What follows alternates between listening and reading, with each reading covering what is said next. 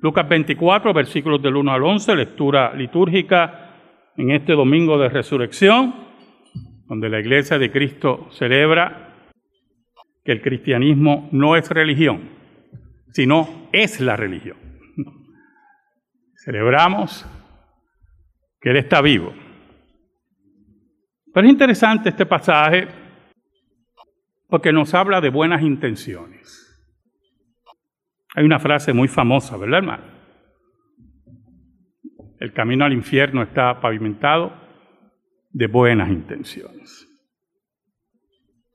Y este pasaje no es la excepción. Porque muchas veces la convicción mental que estamos haciendo una buena obra nos mueve a realizar la misma, pero la base de la misma es equivocada. Y por lo tanto las conclusiones van a ser erradas o nos van a llevar a gran sorpresa. A gran sorpresa. Y algunas veces son sorpresas muy agradables. Son sorpresas en las cuales nosotros, si somos hombres y mujeres legítimos, de una sola pieza, vamos a agradecer profundamente que estuviéramos equivocados porque el aprendizaje y el beneficio fue mucho más valioso que la buena intención, la cual nosotros valorizábamos en una forma sorprendente. Esa buena intención que nos lleva a un equívoco, nos habla nuevamente, que hemos visto en toda esta Semana Santa, del control de Dios de todos los detalles de todo lo que acontece. Oramos.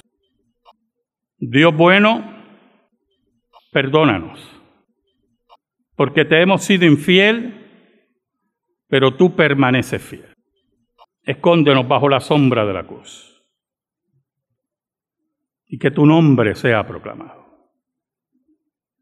Llega la necesidad de tu pueblo por tu palabra en el poder del Espíritu Santo. Por Cristo Jesús. Amén y amén. El versículo 1 al 3 dice así. Voy a leer en Biblia de las Américas. Pero el primer día de la semana, al rayar el alba, las mujeres vinieron al sepulcro trayendo las especias aromáticas que habían preparado y encontraron que la piedra había sido removida del sepulcro y cuando entraron no hallaron el cuerpo del Señor Jesús. ¿Sabe, hermanos? En el Oriente Medio, para esa época, regularmente los cuerpos muertos se descomponen rápidamente. Rápidamente. Y las mujeres que estuvieron al lado de Jesús todo el tiempo y aún en la crucifixión, que debe haber sido una escena terrible para ellas.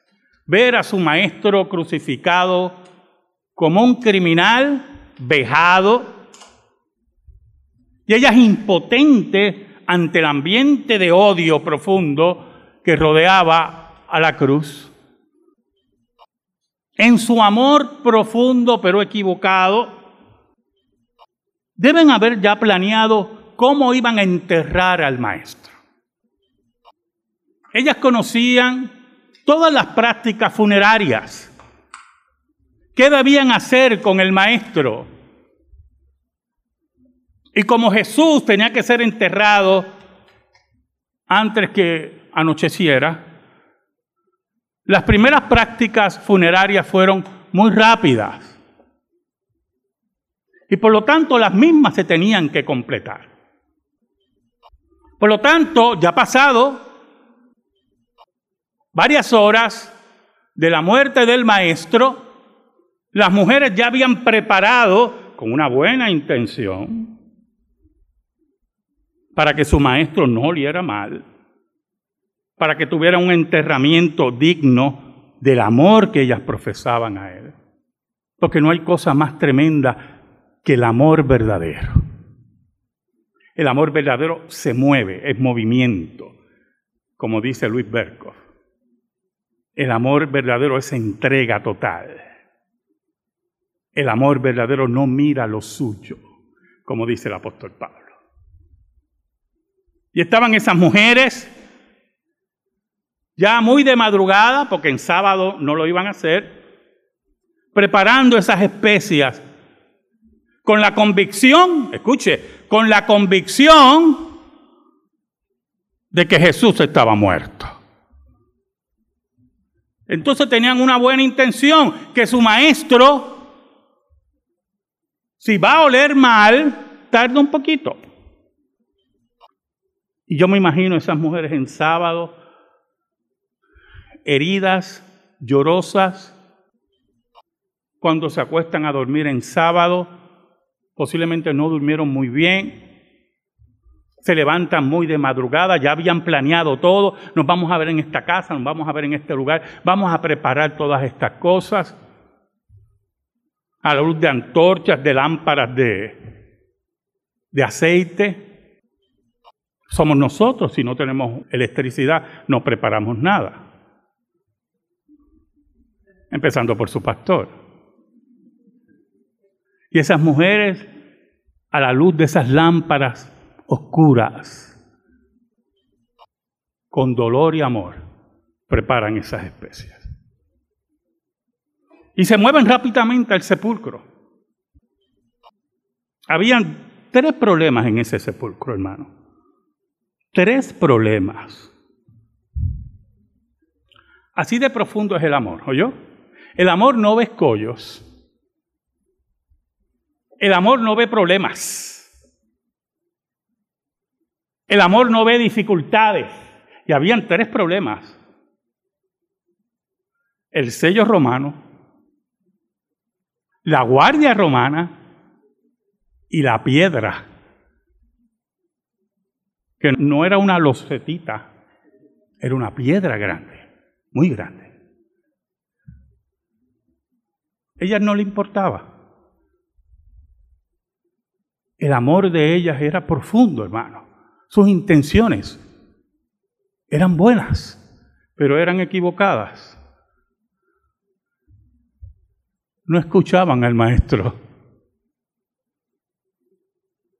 Posiblemente, como dice un comentarista, cuando Jesús hablaba de la resurrección, posiblemente ellas pensaban que era el día final.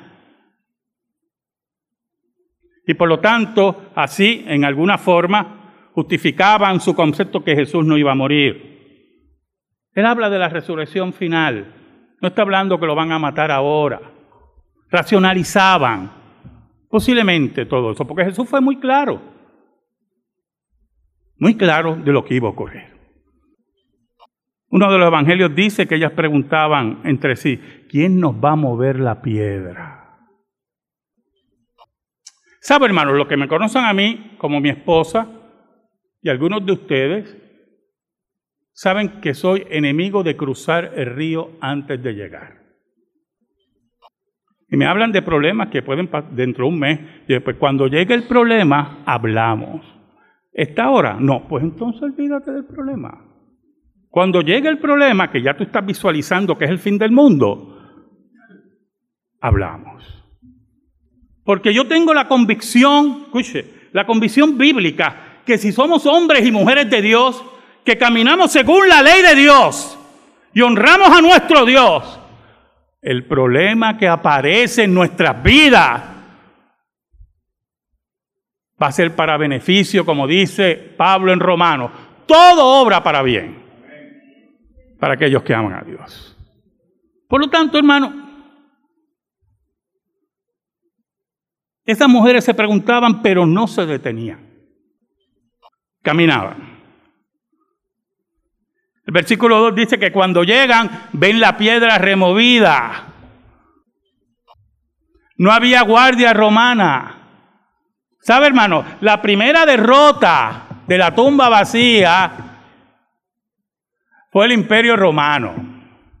El sello romano del emperador romano y los soldados cobardes que salieron corriendo cuando vieron la luz de la resurrección. Entonces yo, yo me imagino la perplejidad de esas mujeres. Y se mueven y entran y no encuentran al maestro. No encuentran su cuerpo.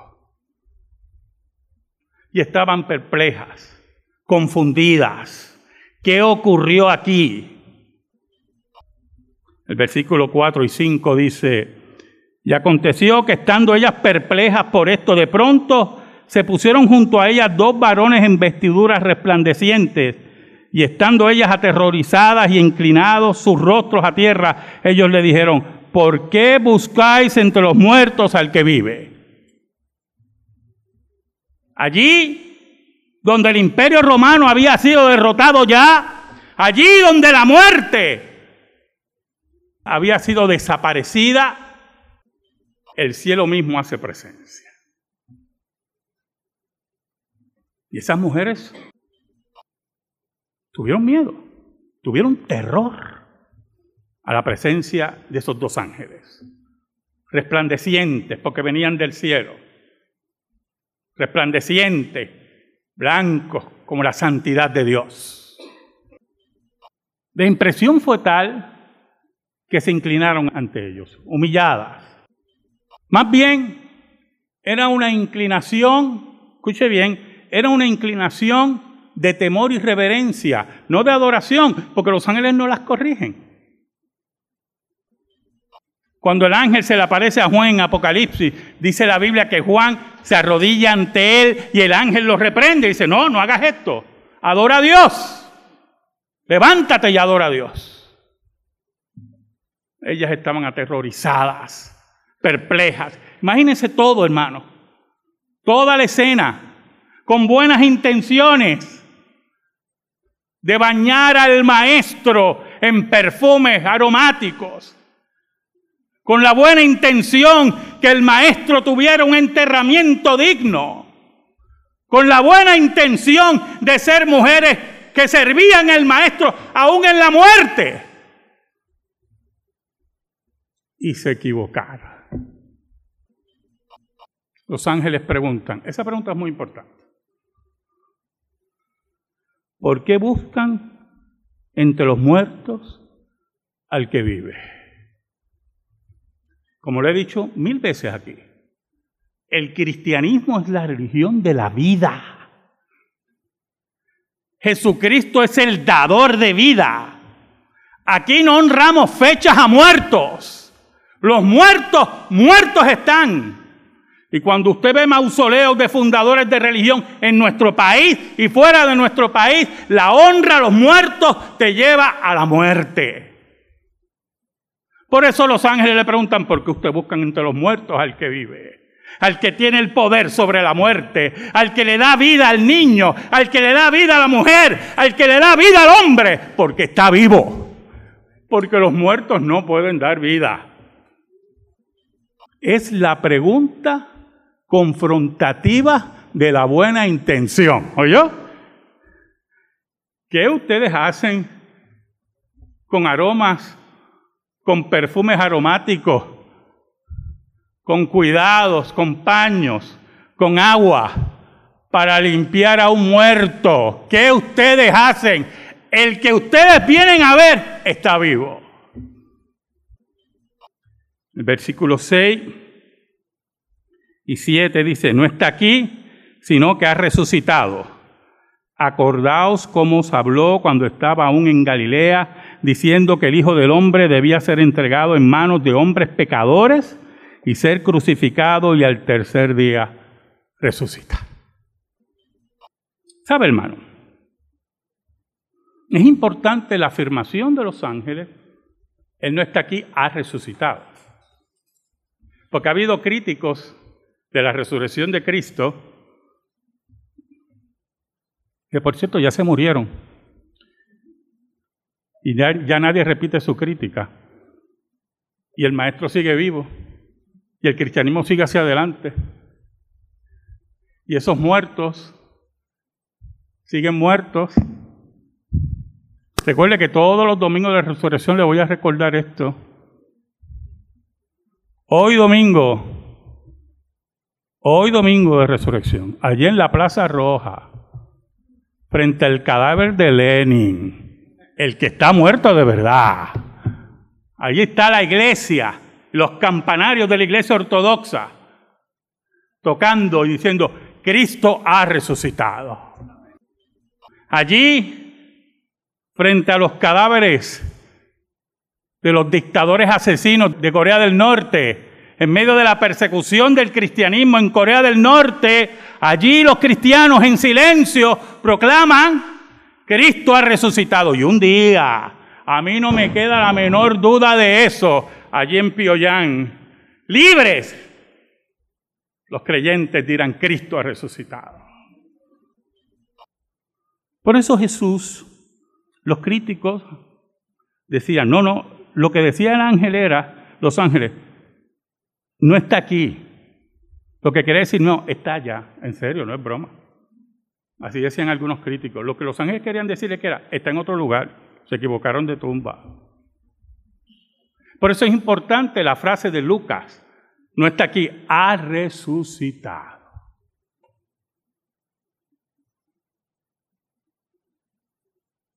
Entonces los ángeles,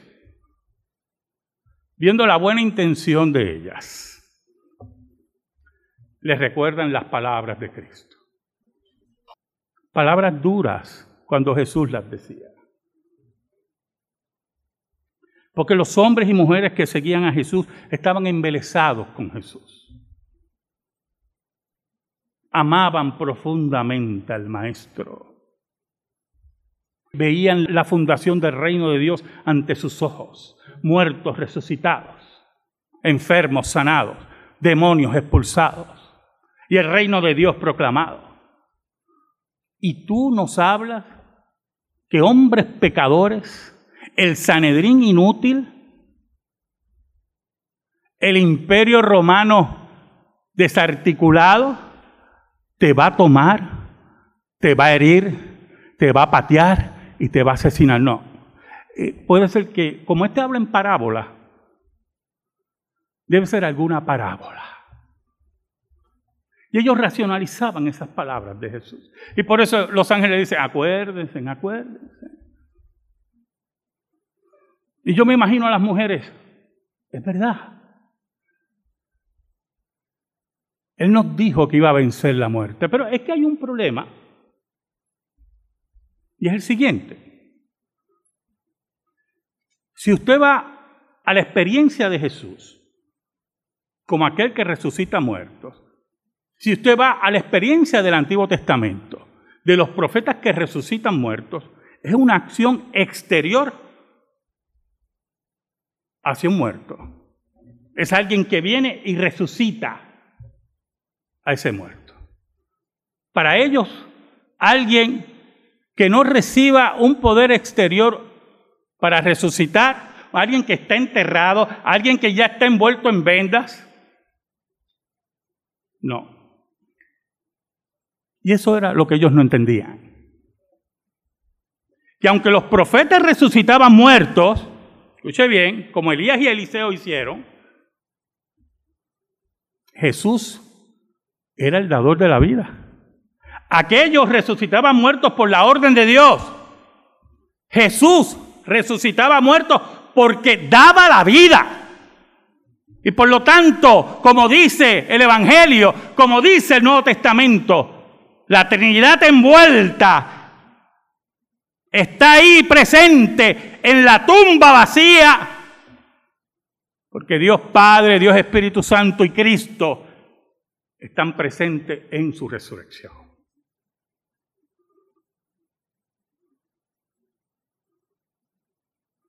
El versículo 8 dice, entonces ellas se acordaron de sus palabras entonces la pregunta que usted debe hacerse, pero ¿y dónde tenían estas muchachas?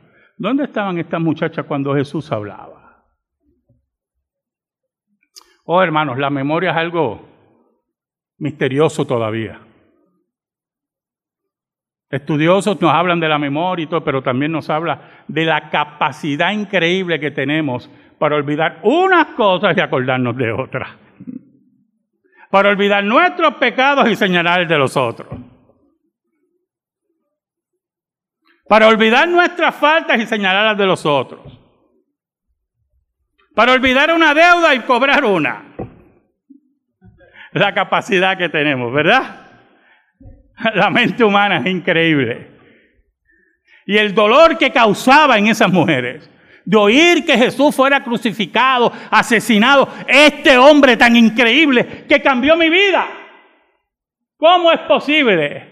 Que cambió la vida de esas mujeres, que cambió la vida de la mujer pecadora, que cambió la vida de Saqueo, que cambió la vida de Mateo, que cambió la vida de Bartimeo, allí ciego, olvidado, como un mendigo, y allí el maestro se acerca y le da la vista y lo primero que ve Bartimeo es el rostro de Jesús. ¿Que vas a ser asesinado? No. Es que yo daría cualquier cosa por oír sus conversaciones. Mira, él dijo que no, es otra cosa. Vamos a seguir en esto, que esto está bien bueno.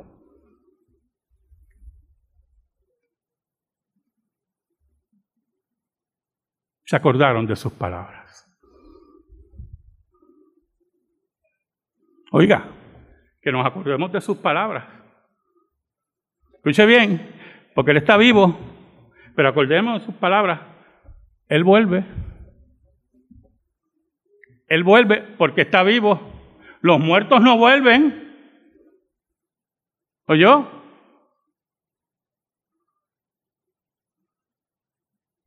Mahoma no vuelve. Mita no vuelve. Buda no vuelve. Ninguno de ellos vuelve. Vamos a acordarnos de sus palabras. Él vuelve porque está vivo.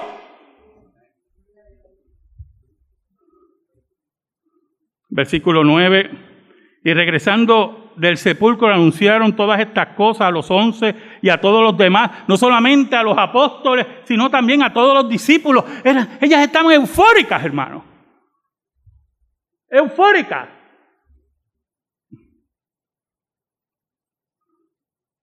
Yo me imagino a esas mujeres diciéndole, está vivo, está vivo. Por eso es que si usted no cree que Él está vivo, usted está en lugar equivocado, ¿yo? Se equivocó de lugar. Hay religiones de muerte que nos rodean. Allí los van a recibir. Porque los muertos entierran a sus muertos. Pero el cristianismo es la religión de la vida. Yo me imagino esas mujeres. Está vivo. El versículo 10 dice que eran María Magdalena y Juana, María, la madre de Jacobo, también las demás mujeres. Mire, muchas mujeres fueron al sepulcro. Amaban al maestro. Y estaban eufóricas. Y yo me mire, está vivo. Con ellas referían estas cosas a los apóstoles. Pero estos muchachos que amaban también al Maestro, que no podían entender sus palabras, que corrieron, que se escondieron, que lo negaron, que volvieron a sus tareas. Lo más seguro pensaron, bueno, ya este field day de tres años y medio se acabó. La pasamos bien. Acobardados, se escondían, no escuchaban. Oye, hermano, qué triste cuando usted no escucha. Qué lamentable cuando usted no escucha. Y cuando todas las cosas, oiga, por no escuchar, se le vienen sobre usted. Recuerde que va a tener un pastor que le va a decir, ¿verdad? ¿Se acuerdan de lo como yo digo, verdad? Te lo dije. Qué importante es escuchar. Dice el versículo 11. Y a ellos estas palabras les parecieron como disparates y no las creyeron. Entre las buenas intenciones de las mujeres estaba la incredulidad de sus apóstoles. En medio de toda esa confusión de cobardía, de buenas intenciones, de corre y corre, de gritos de alegría, de perplejidad, de visita del cielo, de derrota de imperios, de derrotas de, odios al Sanedrín. En medio de todo eso, Jesús ya había vencido la muerte. Y por eso es que la resurrección es un hecho histórico. Esos hombres y mujeres que vieron morir a su Señor, que se acobardaron, que corrieron, que lo negaron con juramento, de la noche a la mañana se convirtieron en los hombres y mujeres más valientes de la historia. Y caminaron por pueblos, caminaron por aldeas, fueron azotados, asesinados, apedreados, pateados, perseguidos y solamente decían, Cristo ha resucitado. Solamente una manada de desajustados puede irse por campos y ciudades y recibir lo que recibieron por una mentira. Es la mafia más bruta de la historia. No recibieron ningún beneficio económico. Sus familias fueron perseguidas. Sus nombres fueron borrados. Fueron asesinados, crucificados, echados a los leones por una mentira. Pero qué mafia de tontos. Pero cuando tenemos la realidad histórica que Jesús venció la muerte y salió vivo de esa tumba, oiga, vamos hasta los confines de la tierra a proclamar Cristo ha resucitado. Y el que no entienda, un día se va a encontrar con el Maestro. Y le va a decir como Tomás, mira mis manos mira mi costado. Es tarde para ti. Y allí estaremos todos nosotros. Y vamos a decir el cántico de Apocalipsis. Digno eres de toda alabanza y de toda gloria. Porque tú creaste todas las cosas y por tu voluntad existen y fueron creadas. Amén. Gracias te damos, Señor. Y te pedimos, Señor, en el nombre de Jesús, que esta palabra sea impregnada en nuestra vida y en nuestro corazón. Por Cristo Jesús. Amén. Y amén. Estamos en silencio, hermano, en comunión.